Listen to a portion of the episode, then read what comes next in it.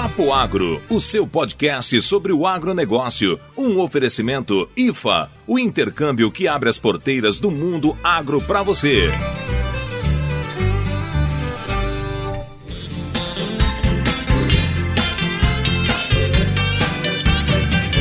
Hoje é sexta-feira, chega de canseira.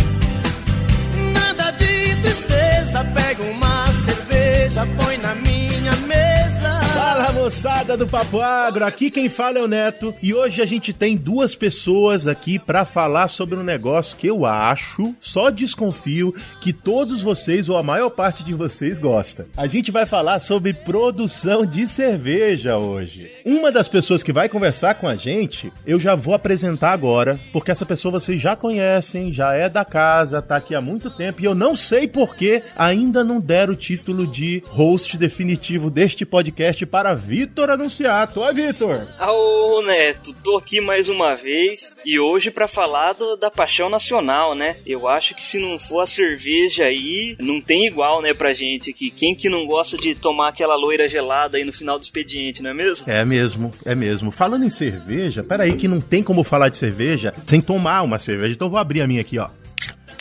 Aê, agora... Hum, Cerveja, cerveja, cerveja, cerveja, cerveja. Cerveja. Agora a gente pode continuar. Antes da gente chamar a nossa convidada, eu queria dar alguns recados. O primeiro deles é: o Papo Agro faz parte da rede Agrocast, que é uma rede de podcasts que falam do agro. Nós temos diversos podcasts lá. Hoje eu vou chamar a atenção para um deles porque eu vi essa semana um episódio muito bacana do pessoal do Bug Bites. É um, é um. Eu não sei se você já viu, o Vitor, mas é um podcast que fala sobre insetos e tá muito relacionado com a agricultura. Eu indico muito, moçada. Indico a vocês que ouçam o Bug Bites e se vocês quiserem ouvir o Papo Agro e outros podcasts do agro, é só ir lá e a- encontrar a rede Agrocast no seu aplicativo preferido. Outro recadinho importante é que o nosso episódio é patrocinado pela IFA. E a IFA é uma agência que facilita a sua vida se você estiver planejando ir para os Estados Unidos para fazer estágio em fazendas americanas. Então, vai lá no link que está na descrição desse episódio, visite o site da IFA, arruma suas malas e vem para cá fazer um estágio em fazendas americanas. E agora vamos falar dessa cerveja gostosa. Opa, vamos lá.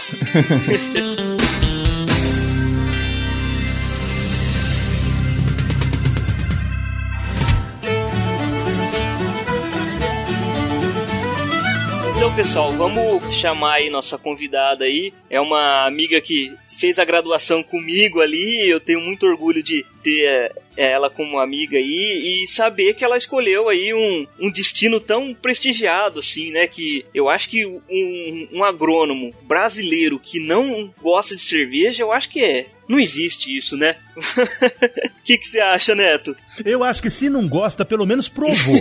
Minimamente provou. É isso, Marina? O que, que você acha? Ah, isso mesmo. Eu falo que quando a gente faz agronomia, a gente também se forma na cachaça, né? Então a cerveja tem tudo a ver com o curso. É isso mesmo. Ô Marina, se apresenta pra nossa turma aí do Papo Agro. E aí, pessoal, bom, é um prazer enorme estar aqui, ainda mais falando sobre cerveja, né? Como o Vitor falou, é paixão nacional. Eu fiz graduação, então eu sou engenheira agrônoma, mas eu me especializei em produção de cerveja, então tô aí há quase seis anos trabalhando em cervejaria, fornecendo o líquido sagrado que não pode faltar para ninguém. E acho que é isso. Muito bem. O Vitor também tem uma, uma experiência em produção de cerveja, é isso, Vitor? É, Neto, mas a, a minha é só de brincadeirinha, né? Só faz de conta, né? Eu faço ali um negocinho em casa tal, pra consumo interno, né? Consumo per capita ali em casa é meio elevado, então ficou melhor. Mas é assim que começa. Eu, eu comecei fazendo em casa e hoje tô aí trabalhando na indústria. Então é assim que começa. Quem sabe seu futuro aí não, não vai ser uma cervejaria também. É, eu não, eu não conseguiria produzir a cerveja que eu consumo. Sinceramente, eu não conseguiria. Eu tenho que ir lá morar do lado da, da cervejaria que a, que a Marina trabalha. A Marina trabalha, moçada, numa cervejaria. Me, me, me corrija aí, Marina, se eu estiver errado. Mas é uma cervejaria que, na verdade, é um bar que produz sua própria cerveja e que, na verdade, é uma multinacional. É isso, Marina? Isso. A gente chama de brew house ou brew pub. É, essa definição de bar que produz a própria cerveja é super legal porque você tá ali sentado no balcão, tomando sua cerveja fresquinha, olhando os tanques, olhando as panelas, que a gente chama de onde a gente faz. Então ali você tá tomando a cerveja mais fresca possível, que não sofreu nada com logística, que acabou de sair do tanque praticamente. Então é questão de qualidade altíssima. Então é bem legal é, essa questão do, do brew pub. Bacana, bacana. É, indo mais, começando a falar da parte técnica da produção de cerveja, que é uma das nossas curiosidades, eu queria saber primeiro quais os insumos que você, a Marina e que também o Vitor utilizam para produzir a cerveja artesanal. No caso da Marina comercialmente e no caso do pinguço do Vitor só para beber em casa. Bom, uh, o básico para se fazer cerveja é água, malte, lúpulo e levedura. O malte seria o grão de cevada, basicamente, que passa por um processo de malteação. Também dá para ter malte de outros grãos, outros cereais, mas sempre vai ter o de cevada presente. Então, vamos representar o malte como a cevada. A levedura vai ser o, o fermento, vai ser o que vai transformar o líquido em cerveja. E o lúpulo é uma plantinha que a gente ainda nem tem é, comercialização no Brasil, não tem lúpulo brasileiro. É, tudo que a gente traz de lúpulo para cá vem de fora, vem de outros países. Alemanha, Estados Unidos, é uma planta que vai servir para dar amargor, vai ajudar na espuma e vai dar também aroma. Então, basicamente são esses quatro ingredientes. Mas aqui no Brasil, como a gente adora dar uma carinha nossa para as coisas, a gente tem aí adição de fruta, especiaria, tudo que o cervejeiro imaginar pode adicionar. Muito bem. E, e você, Vitor? É a mesma coisa? Tem alguma diferença? Então, Neto, a, a, cerveja artesanal, né, ela segue muito a escola, né,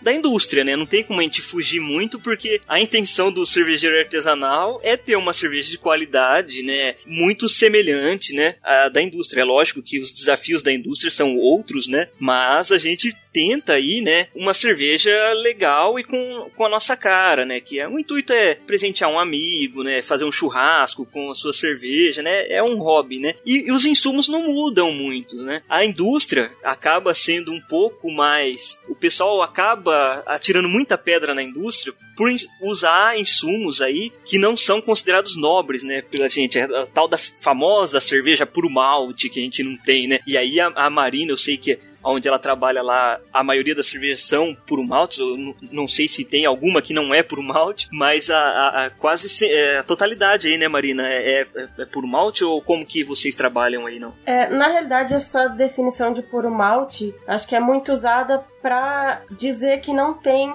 adição de cereais não maltados, que é o que a grande indústria usa. Eles usam milho, arroz, outros grãos. Eles usam mais com o intuito de deixar uma cerveja mais leve, só que existe essa lenda de que são cereais não tão nobres quanto a cevada. Mas o pessoal que toma essas cervejas que tem esses cereais, é, eles gostam desse tipo de cerveja, então não adianta você querer abolir as cervejas comerciais comuns e vender só por malte, que esse público não é o que eles procuram. É, no nosso caso, a gente faz cerveja com diferentes tipos de grão. A gente faz cerveja até com centeio, é, já fizemos com arroz negro, com várias coisas. E aí o pessoal não tem muito esse preconceito por ser artesanal. Então, na realidade, é um preconceito meio infundado. Porque sim, existe cerveja boa que não é por malte. A gente tem exemplos de cervejas de outros países que são maravilhosas e tem essas adições de, de cereais não maltados. Então, na realidade, não é essa adição de, cere de outros cereais ou ser por malte que vai definir se uma cerveja é boa ou não. Ô Neto, antes de entrar nessa comarca da, dos estilos, eu acho que assim, foi excelente o que a Marina fez porque ela matou a cobra e mostrou o pau. Realmente, esse negócio que a gente tem aí de puro malte é tudo conversa para boi dormir, literalmente, porque assim, o que faz a cerveja é o cervejeiro, né? Não é a,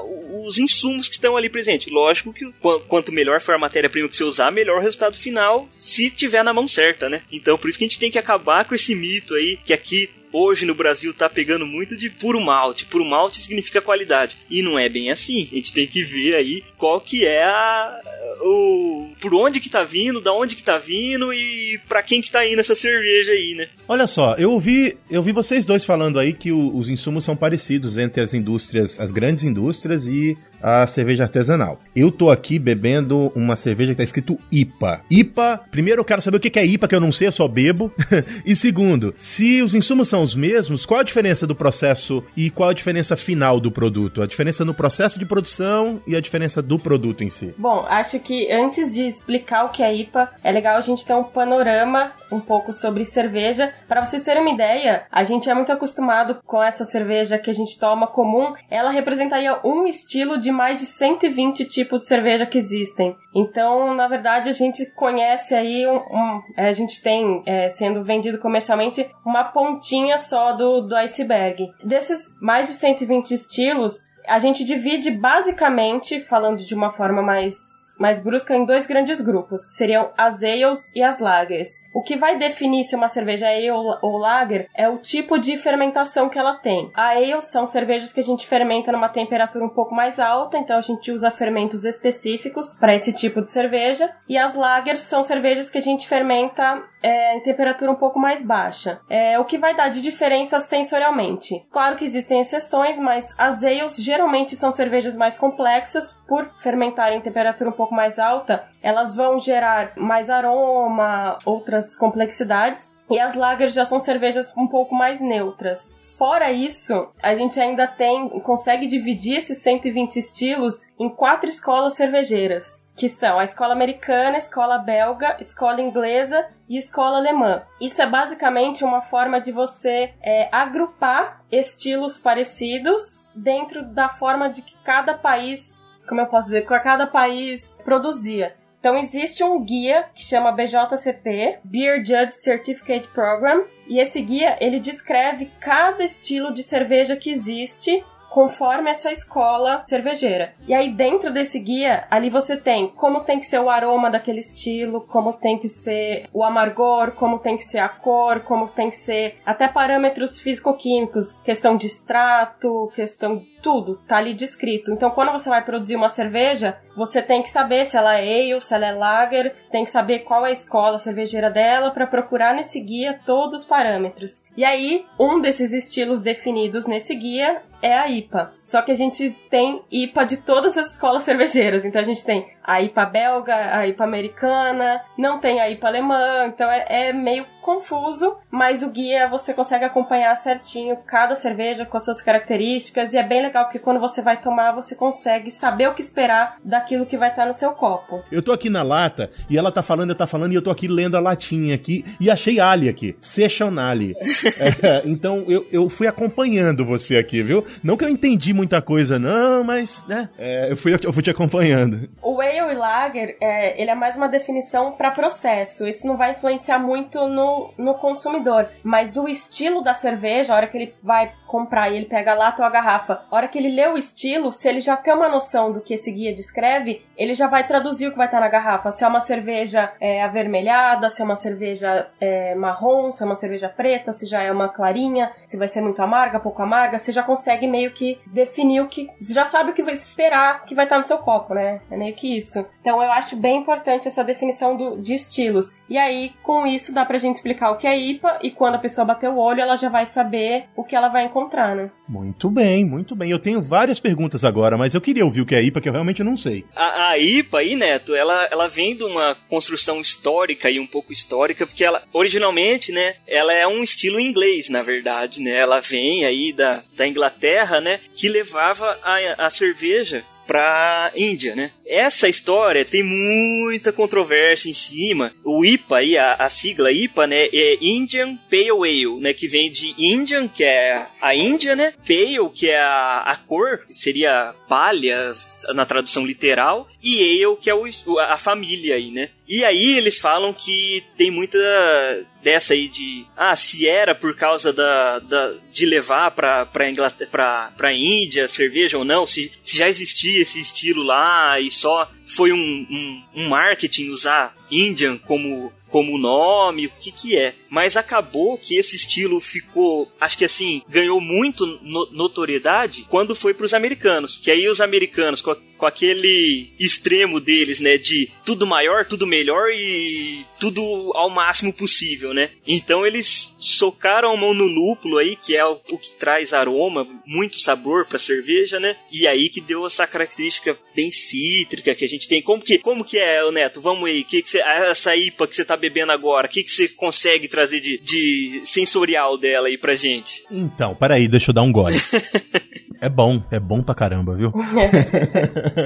Você sabe, você sabe que eu, eu, eu não compro cerveja pelo que tá escrito. Eu compro cerveja, especialmente essas artesanais, por curiosidade de, de testar sabores diferentes. E um dos sabores que eu gosto, que eu quero fazer uma pergunta a vocês dois, é um sabor mais café, um sabor mais, mais amargo, com uma, um teor alcoólico um pouquinho maior do que essas cervejas comerciais. Se eu estiver procurando por uma cerveja que tem essas características, o que, que eu devo procurar? Antes disso, eu só acrescentaria uh, um ponto principal das IPAs em relação ao que o Victor falou. Diz a história que como eles tinham uma cerveja mais básica que chamava Pale Ale, que eles levavam nessas viagens para a Índia, só que essas viagens eram tão longas e essas cervejas estragavam. E aí eles resolveram adicionar o lúpulo por ele ser um conservante natural. Então adicionaram essas grandes quantidades de lúpulo na IPA para ela aguentar e chegar em melhores condições até a Índia. Então toda vez que você vê IPA no rótulo de uma cerveja, o ideal é lembrar dessa história da, das viagens, das grandes navegações e sempre esperar que vai ser uma cerveja bem amarga, em função dessa adição do, do lúpulo, que além de dar amargor, ele é um conservante natural. Então foi essa a intenção de, de adicionar o lúpulo. Ah, legal, legal. Quanto às cervejas de café, elas têm essa, essa característica em função da gente usar o malte torrado. Quando a gente faz o processo, a gente não, né? Quando a maltaria faz o processo de a gente vai ter diferentes tipos de malte em função da temperatura de que esse malte foi seco. E nas temperaturas mais altas, o malte fica praticamente torrado. Quando ele é adicionado numa cerveja, a gente mistura diferentes maltes, né? Quando adiciona esse malte torrado em maiores quantidades, ele vai trazer esse gosto de café. A principal cerveja que traz esse sabor é a Stout. Existem outras cervejas que têm adição do grão, mas praticamente certeza absoluta que toda cerveja stout tem esse gosto e aroma de, de café. Bacana. E com relação ao álcool, o que, que diferencia o teor alcoólico da cerveja? O álcool aí é, ele é proveniente da quantidade de, de malte, né, que a gente adiciona na receita ali que a gente vai fazer, né, e da conversão que a gente tem da levedura, né? A levedura ela vai, como a gente bem sabe, ela faz a fermentação alcoólica, né? Processo muito, muito similar com o que faz a, lá, a transformação do, da garapa de cana, né, para fa fazer o álcool de, de, combustível, né? É um processo muito similar que é a, a, fermentação. E aí ela transforma o açúcar em álcool. Então, quanto mais açúcar eu tiver no meu mosto ali, que é a, a matéria-prima ali, que, que é o, a gente fala, costuma brincar que o cervejeiro não faz cerveja, ele faz o mosto. Quem faz a cerveja é a levedura, porque ela que transforma o mosto, que é aquela o caldo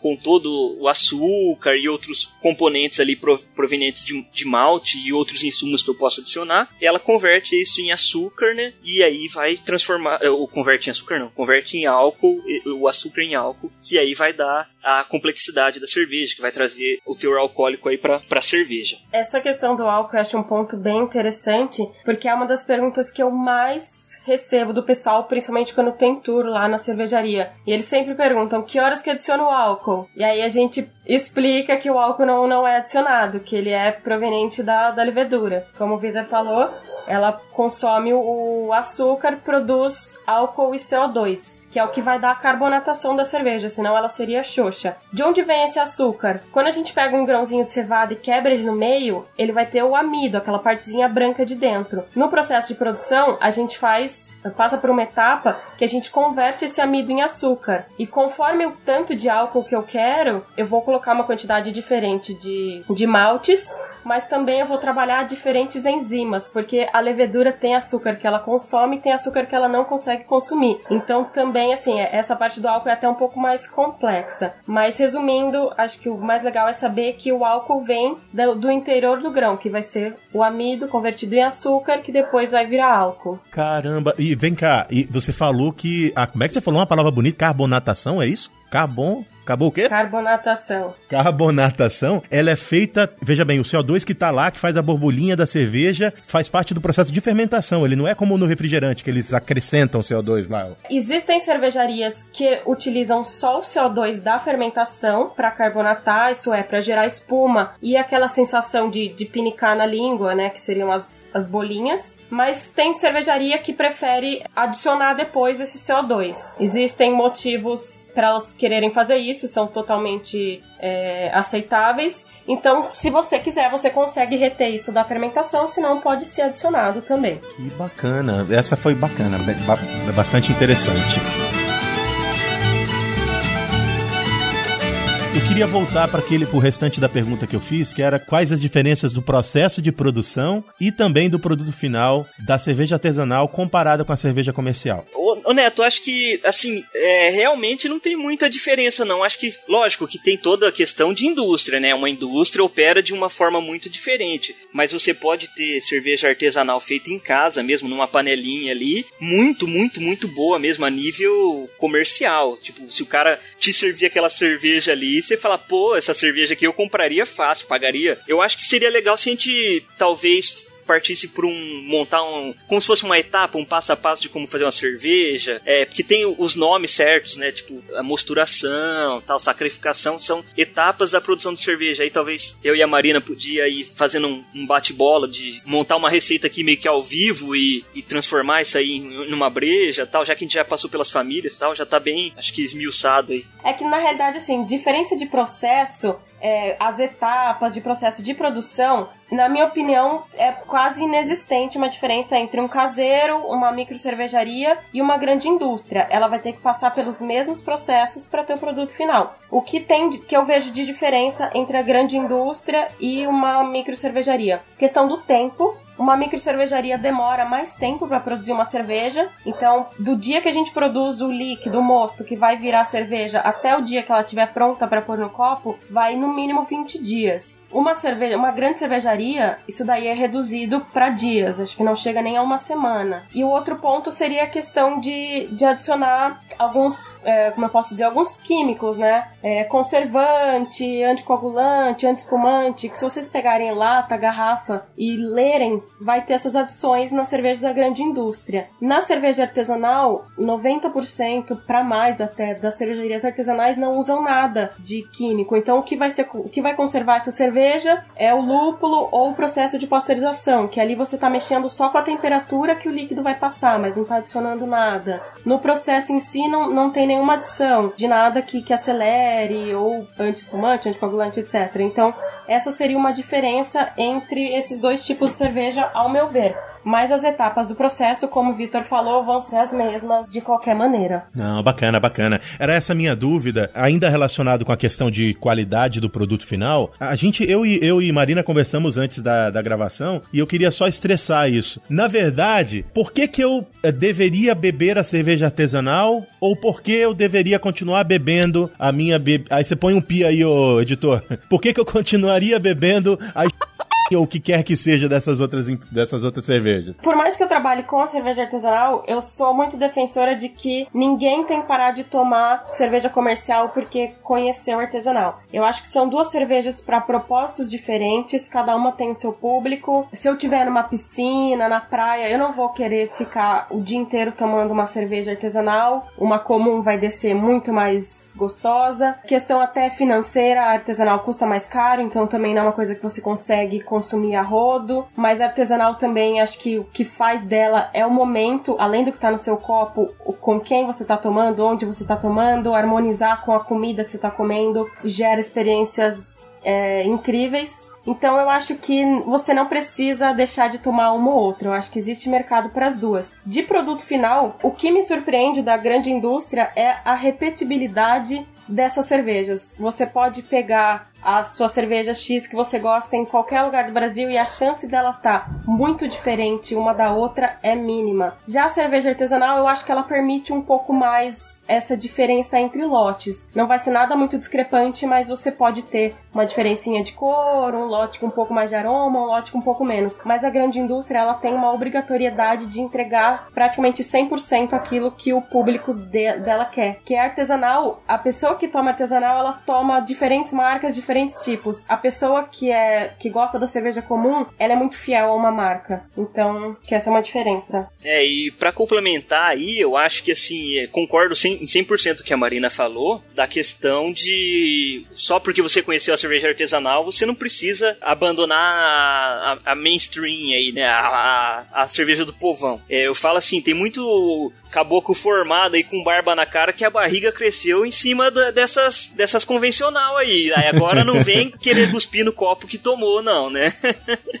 É verdade. Continua bebendo no mesmo copo. Então, né? E, e realmente, né? Para você apresentar para uma pessoa um, uma cerveja artesanal, talvez é, você tenha que começar com as mais a gente fala cervejas de entrada, que são cervejas mais, mais é, palatáveis, assim, inicialmente, né? Que são mais parecidas com essas cervejas do povão, para depois você jogar uma cerveja é, mais forte, né? É, é, requer gosto mesmo. E essa questão de casar a cerveja com um prato também, é, que a gente chama de harmonização, né? Assim como existe a harmonização do vinho, existe também a harmonização da cerveja, né? E é algo que traz é, experiências sensoriais fenomenais, assim, você experimenta experimentar uma cerveja casada com um prato, né? E outra diferença que a gente tem aí da indústria lá, que a Marina já explanou bem pra gente, né? Da, da grande cervejaria pra micro e aí pro caseiro, porque o caseiro você não tem padrão quase nem pro mesmo lote. Você produz o mesmo lote, engarrafa e a gente até brinca que cada garrafa é uma sentença. Porque você abre uma garrafa, tá de um jeito, a outra tá do. É lógico que não vai mudar da água pro vinho, mas elas podem ter sutilezas entre garrafas. É um, é um negócio totalmente doido, assim, de se ver. Ah, muito bem, muito bem. Uma coisa que eu queria ouvir a Marina falar é que ela me falou do conceito de cerveja lá, quando a gente estava conversando antes da gravação. Qual é o conceito de cerveja mesmo, Marina? Eu acho que a melhor definição definição é que cerveja é um lubrificante social. Eu gosto muito desse conceito, e é verdade, é verdade.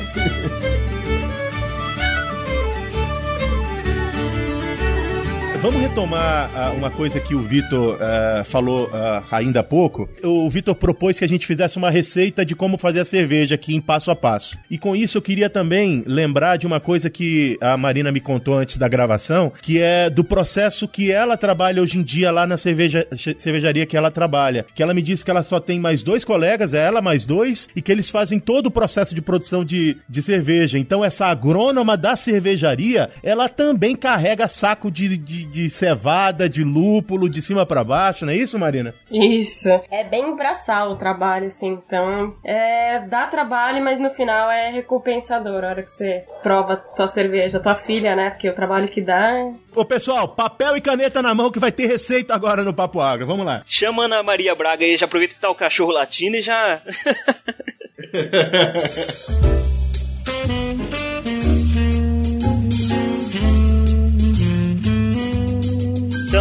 Marina, como vamos lá, o, quando a gente fala de, de malte, né, a gente costuma usar o jargão aí na, na cervejaria, na, na, na, produção caseira, a gente costuma falar é, grits de malte, né? Eu não sei na, na escala industrial como que é, se é a mesma coisa, como que é, que é a composição dos maltes e a quantidade que a gente vai usar, né? Como que é que vocês chamam lá? É, é a mesma coisa? É parecido? Como que é? Então, na verdade, a gente trata lá de forma genérica, a gente fala que a gente vai elaborar uma receita, né, que é como se fosse uma receita de bolo mesmo, é, e a gente sempre se refere a blend de malte porque a gente vai usar diferentes tipos, é, mais dessa forma genérica mesmo. Beleza, então vamos lá. Na, na nossa receita aí da, da Stout do Neto, a gente vai, como naquela definição dos maltes lá que eu tava falando, né? Então a gente vai pôr aí em torno de uns 95% do malte base, um malte base legal aí que a gente pega aí no. Geralmente esse, esse malte a gente tem aqui produção brasileira, tem produção argentina e tem produção de fora, principalmente da Europa, né? Então a gente traz aí esse, esses maltes, né? Aí traz também um malte, o resto desses maltes são maltes especiais, que eles vão trazer cor, principalmente a Stout, né? Ela, ela é uma cerveja preta, né, de cor preta, né? Então esses maltes, o malte base não vai trazer muita cor, ele vai,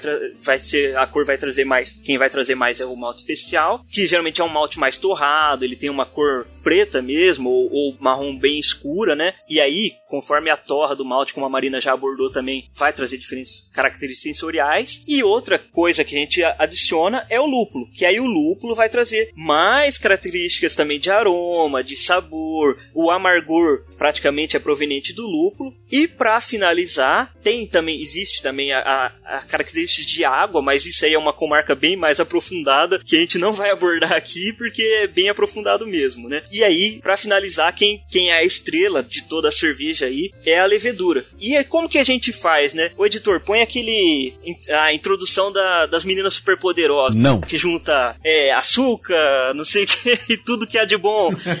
boa, boa, boa.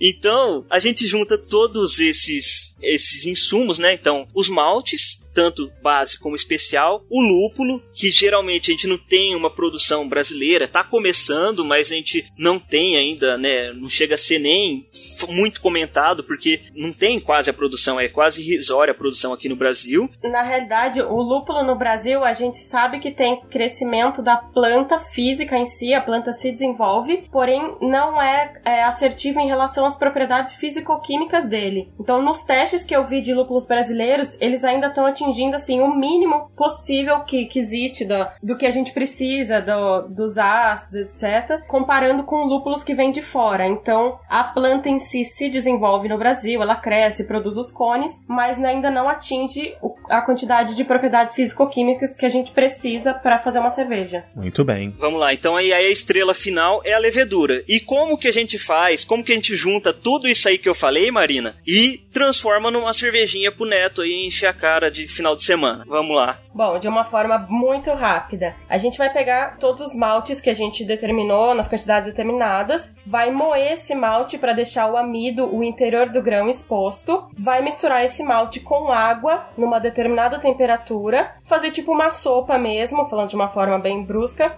passando por algumas temperaturas que a gente determina, a gente vai ter diferentes enzimas agindo e aí a gente vai ter diferentes tipos de açúcar. Depois desse processo, a gente vai clarificar a cerveja, isso é, eu vou separar a parte sólida e líquida. O que é a parte sólida? Resto de casca do grão, basicamente, e eu quero só o líquido para a próxima etapa, que é a fervura. Depois de fazer esse, essa etapa, que ela é bem demorada, eu vou ter todo o líquido para ferver por uma hora e pouco, e esse resto de casca é legal que ele vai para alimentação animal, por ter muita proteína, muita fibra, açúcar. Isso é um excelente complemento de ração, principalmente para vaca leiteira, tem muita gente que dá para carneiro, etc. Então fica aí um subresíduo bem interessante para agronomia. E aí a gente ferve esse líquido por praticamente uma hora para evaporar esse dente de água, para esterilizar e para adicionar o lúpulo. O lúpulo para dar amargor, ele precisa estar tá em alta temperatura para sofrer isomerização, que seria você mudar a conformação dele. Depois disso, os lúpulos de aroma a gente adiciona no final da fervura porque ele é proveniente de óleo essencial. Se eu adicionar no começo da fervura, isso vai se perder. Depois a gente vai fazer o whirlpool, que nada mais é do que um redemoinho na panela, para separar novamente parte líquida e sólida.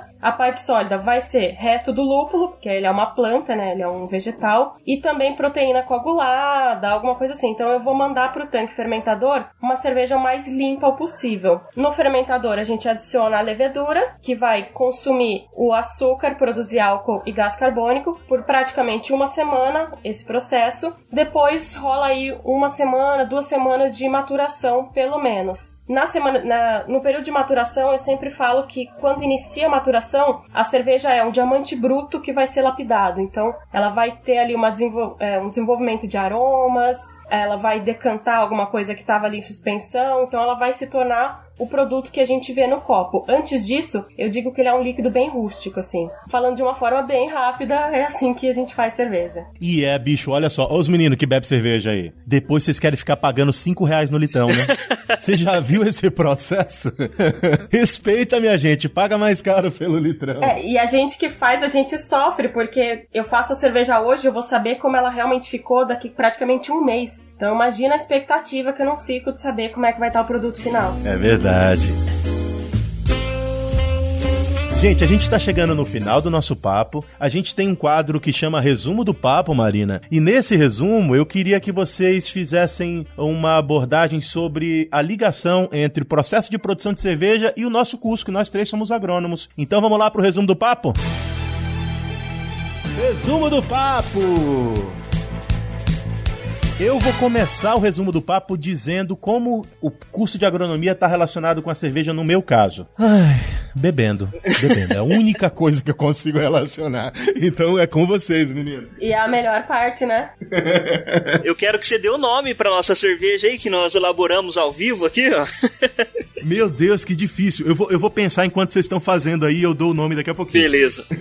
Bom, é, eu comecei fazendo cerveja em casa e aí para me formar na, na faculdade eu fui fazer um estágio obrigatório numa cervejaria e o que eu senti é que a agronomia me deu uma base excelente para trabalhar com cerveja, porque por mais que a gente não tenha nenhuma matéria 100% relacionada com cerveja, as matérias que a gente tem se relacionam muito com o processo. Então, por exemplo, a microbiologia é, a gente relaciona com o uso do fermento, é, a questão dos grãos, do, mal, do grão de cevada, a gente tem aquelas disciplinas de semente, você estuda o grão, estuda o comportamento da cultura no campo, isso influencia muito na, no grão de cevada, no que a gente vai usar no processo. Tem a questão da físico-química, porque fazer cerveja é muita química, envolve muita física, mexer com os equipamentos. Lúpulo é uma planta medicinal, a gente tem essa matéria também. Então eu senti que, no geral, a agronomia me deu uma base incrível para trabalhar com cerveja, incluindo também a questão de que a gente tem a matéria de tecnologia de alimentos, e isso dá uma excelente é, noção da questão de é, boas práticas de fabricação. Querendo ou não, uma cervejaria é uma indústria de alimentos. Então eu não trocaria nunca a minha graduação em agronomia, porque tem geralmente quem trabalha com cerveja é químico. Eu não trocaria muito nunca a agronomia, porque eu acho que ela me deu uma base extremamente ampla para trabalhar com cerveja. É, eu aí complementando a, a, a, Marina e o Neto aí, eu acredito assim que também é. Eu acho que o estado da arte da cerveja, você entender desde a produção do malte, né? Da cevada, realmente lá da cevada no campo, entender que o, o nitrogênio vai trazer mais proteína para aquele grão, da onde que ele tá vindo, por que, da, você entender não a fundo, mas é, saber do, do que que tá acontecendo, que são os processos por trás do grão, vindo lá do campo, lá da roça, passando pela malteação, que é outra arte também que vale um podcast inteiro só de malteação também, para vir pra sua mosturação ali, pra sua panela, para depois ir pro copo, o lúpulo também, você entender quais são os, os, os processos que afetam, por que, que aquele lúpulo tem mais características, terroir que a gente fala, né, da onde ele é produzido, né, é, que é o local de produção dele, né, por que, que ele é, é mais tem mais aroma, por que, que ele tem mais sabor, por que, que ele é um, um, lúpulo mais nobre, né? Você entender todos os processos que envolvem a condição ambiental da, de cultivo desse lúpulo aí, eu acho que assim, um químico pode saber muito bem como fazer, mas um agrônomo, ele tem todo aquele entendimento da, do, do, do, processo da planta, né? Porque querendo ou não, a cerveja, fora a levedura, o resto é tudo planta, é, né? O malte, o lúpulo, né? Então, e quem entende mais de planta do que a gente, né? Não tem, né? Eu, eu acho que dá para exemplificar bem o que você tá falando de uma forma assim. Outros cursos seria é, veriam a cerveja assim da fábrica ao copo. O nosso, no nosso caso é do campo ao copo. Então acho que a gente pega todo o processo inteiro aí. Nossa, que bonito. Peraí. Foi poético, né? Nossa. Repete, por favor, do campo ao copo. É, essa frase eu acho que ficou assim, é para finalizar com chave de ouro. e o nome da nossa cerveja é do campo ao copo. Boa. Papo agro do campo ao copo. Olha que chique, adorei.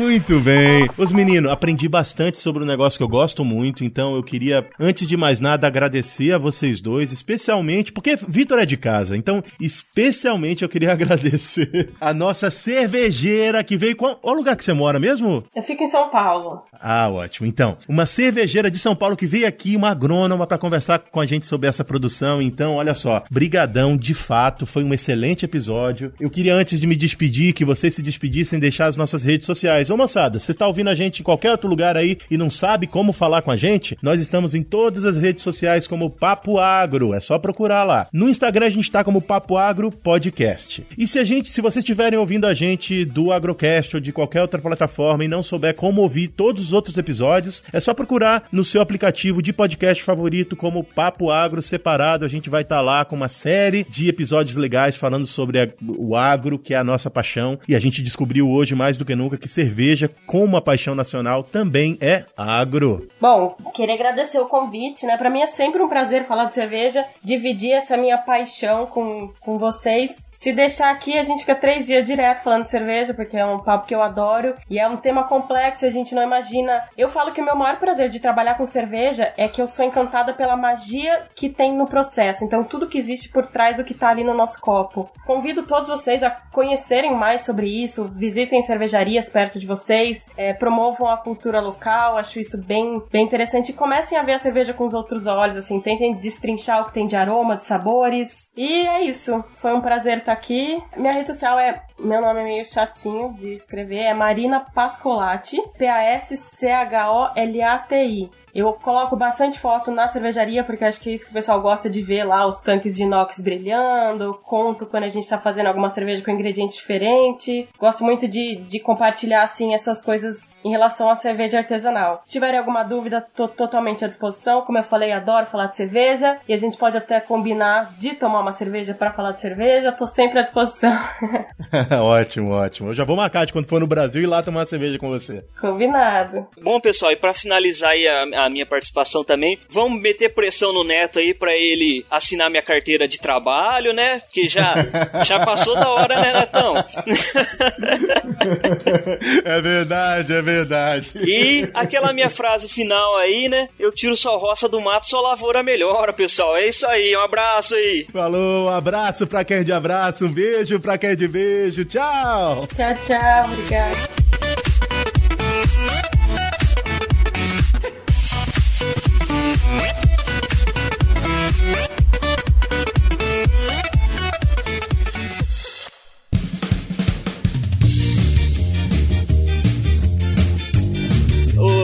Marina, um negócio que você não sabe é que quando a pessoa fala um monte, o editor costuma cortar. acelerar a pessoa. não, cortar não, acelera. Aí fica com aquela. Mas por isso que eu joguei a bola pra você. Aí fica com aquela vozinha, sabe? Não, nós não vamos acelerar porque foi uma aula, eu tô aqui. Quanto à questão da, de, de café, é, são cervejas de, é, pra... Nossa, lá, rosquei tudo agora. O editor corta, pode ficar à vontade. A gente deixa no final dos erros. Tá não garantimos que não vai aparecer no, no Falha Nossa lá no finalzinho, mas. Olha lá, hein? Só uma coisa, o cachorro aqui tá loucão. Qualquer coisa vocês me falam que eu repito, tá? tá bom, tá bom, tá bom. Eu acho que é, se ele não tiver lá. Calma, cachorrinho, calma! Vou chamar a Ana Maria pra vocês. Solta os cachorros! calma, bichinho, calma, calma. Ô, oh, mamãe, calma, cachorrinho. O bicho engatou mesmo uma quarta aí, ó. ó. Antes de mais nada, eu quero chamar o nosso novo convidado, que é o Totó! Totó, Ele por favor, qual a sua opinião sobre cerveja? Qual é o nome dele? Piruá. Pois, então, moçada do, do Papo Agro, se vocês ouvirem uh, um cachorrinho latindo, ele é o convidado do nosso episódio. Não liguem, tá tudo bem. Marina, qual é o conceito de cerveja?